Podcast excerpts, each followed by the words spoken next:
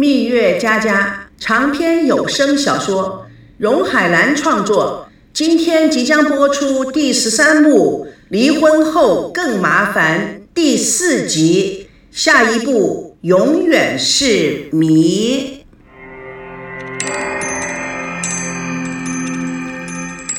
夏令营的篮球队是男女混合的，高挑的孙娜就被选入了篮球队，但是她的记忆力不好。记不得篮球规则，又非常害怕球，所以常常被球打到。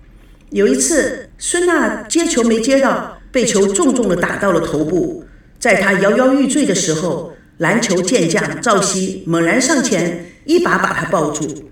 这种冲击力使两个人的膝盖都磨破了。赵熙永远不会忘记孙娜在他的怀里哭得像一个小的 baby，那样的让人心疼。那样的让人爱怜，直到现在，他们两个人的膝盖上都留下永恒的伤疤，那也是他们爱的见证。熟睡中的奶奶首先睁开了眼睛，她看到了赵熙，伸出了手拉住了赵熙的手，同时也紧紧地抱住了孙娜，脸上流露出了快乐的眼泪。赵熙怔怔地看着奶奶。闭着眼睛的孙娜微笑的在她奶奶的怀中扭动着，找寻要更舒服的姿态。同时，她又轻轻的睁开了眼睛，看着赵熙，但是她只是静静的看着他。三个人就那样静静的保持他们的动作与表情，享受那一份由心而发的温馨。护士进来了，打破了时空。孙娜起身，轻轻的擦干了奶奶的眼泪。护士微笑的说。你们两个人要先出去一下，因为我们要给病人换衣服。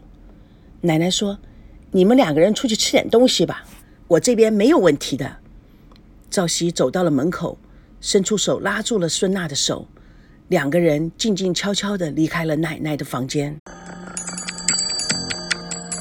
他们两个人坐在豪华餐厅里吃着点心，喝着咖啡，两个人只管吃，也不说，也不看对方。突然，两个人都想说些什么。赵熙看看离婚的妻子，说：“你先说吧。”孙娜看看还没有圆房就离婚的丈夫，“你先说。”还是你先说吧。听说你答应去我爸爸公司上班了，那怎么办？逼上梁山呢？奶奶还在医院里面，你要我怎么说？两个人又陷入了沉默。良久，孙娜忍不住说。你看，我们这婚礼是举行呢，还是不举行？朝夕温柔的看着孙娜，你说呢？我听你的意见。按理说应该到此为止，但是我爸说，嗯，我爸说这婚礼要结也得结，不结也得结，因为他丢不起这个人。你的意思是说，我们还在按照原计划进行？孙娜语气更加的娇滴滴了。是的，我爸已经把消息都发出去了。他的那个圈子啊，关系是非常复杂的。要是不办，我爸爸会受不了的，就等于我亲手杀了他。嗯，所以，所以我希望你能够理解。孙娜说完了，看了赵熙，希望赵熙能够同意。赵熙大大方方的说：“我了解，你说了算。”孙娜心里莫名其妙的开心，表面上仍然非常的震惊。谢谢，哎，waiter，哎，买单呢？今天啊，我来付。赵熙看看他，耸耸肩，没表示什么。但是别人看不到的那一颗心，却是在悄悄的滴血着。赵熙眼睛一眨也不眨的看着孙娜，低着头站了起来，看都不看她，就转身离开了。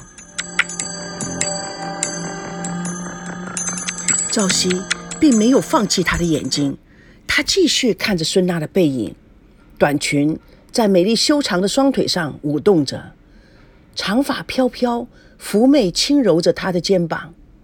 孙娜走的是那么样的急速，似乎是有些僵硬，有些颤抖。赵熙冷冰冰的心，在他雾蒙蒙的心里花园里，似乎有一丝阳光透入。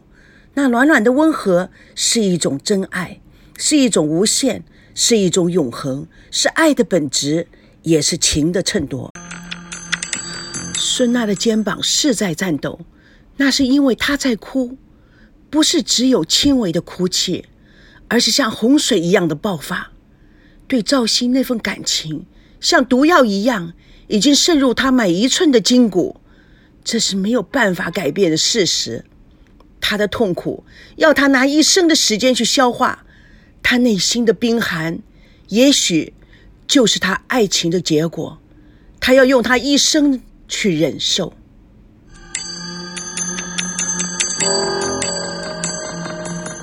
程琳一脸堆笑的走进了高培志的办公室。阿志啊，今天你不用去婚纱礼服店试伴郎服了吧？他到现在啊还没来电话。我看八成是黄了，不过，嗨，我还是要问问。高培志得意的将脚翘在办公桌上，故意将手机按到免提。程琳幸灾乐祸的站在高培志的身边，期待着他手机里传来的好消息。高培志拨通了赵熙的电话：“哎，兄弟呀，怎么样了？今天我这伴郎还是需要去试服装吗？一切按照原计划进行。”高培志大大出乎意料之外，什么？呃，那好吧，下午见。他放下电话，跟程琳惊讶的对看了一眼。贼啦，还没黄啊？他们这又是唱哪出戏呀？哎，再问问呢。高培志再度拿起电话拨给赵熙，赵熙很不高兴。哎，你就别瞎搅和了，你还嫌我不够烦吗？告诉你。一切照旧。之后，王曼拿了资料进入，赵熙示意他等一会儿。哎，你瞧瞧你这个人，高佩芝蛮不高兴的。今天下午我们公司很忙，而且你们两个冤家一向是变化多端，没有定数。我是在担心，万一我的提前做个心理准备，不能被你这个小子耍了。哎，你操那份闲心干嘛？下午礼服店见。换句话说，你白吃白喝白耍宝，还赚了一套礼服。高培志和陈妮面面相觑。哎，你怎么这样说话？我还在乎卡这个油啊？赵熙知道自己情绪不对，他立刻道歉。唉，对不起啊，事情搞得太复杂了，我都不知道应该怎么应付了。啊，OK OK，待会儿见啊，对不起啊。高培志没脾气地说：“能理解。”他挂断了电话，对程琳：“他们在干嘛？玩我们啊？”程琳悻悻地说：“这两个人，嘿，这两家人都有意思，怎么做事连个方针都没有啊？”王曼看赵熙挂了电话，再看看赵熙的表现，一副心灰意冷的样子，心里实在不明白。但他还是打破了沉默。今天下午我也要去试伴娘服吗？那当然。呃，哦，对了对了，孙娜要你打电话给她。怎么了？我们有许多婚礼前期工作需要你帮忙。王曼不解的看看赵熙。赵熙见王曼看着自己，呃，还有问题吗？王曼感觉到希望破灭。呃呃呃，没没没什么。呃，那那那我到外面打电话给孙娜吧。呃，就这样了。赵熙领会他一语双关。是啊，就这样了。高培志一脸狐疑，这两个人到底在搞什么鬼？陈琳说：“难道离婚都有假的？哎，这可是我亲眼看到的。你没看错吧？那怎么会能看错呢？不过这两个人行事风格诡异。”总是让人出乎意料之外。高培志非常失落的，难道我的银行又飞了？程琳见高培志如霜打的茄子，试图劝说：“听老朋友一句话，这个女人呐，你惹不起。你看，连慢半拍的赵熙都被她整疯了，何况是已经半疯的你呢？”高培志意志坚定地说：“去你的！我可是拿他当上帝，为了他。”我什么都可以做，什么都可以忍，这就是为什么我能够从容不迫地施展三十六计。陈宁见寇培志如此坚定，知道劝也没有用。好个三十六计，真是煞费苦心啊！兄弟，为你这个不死之心，咱们以茶代酒。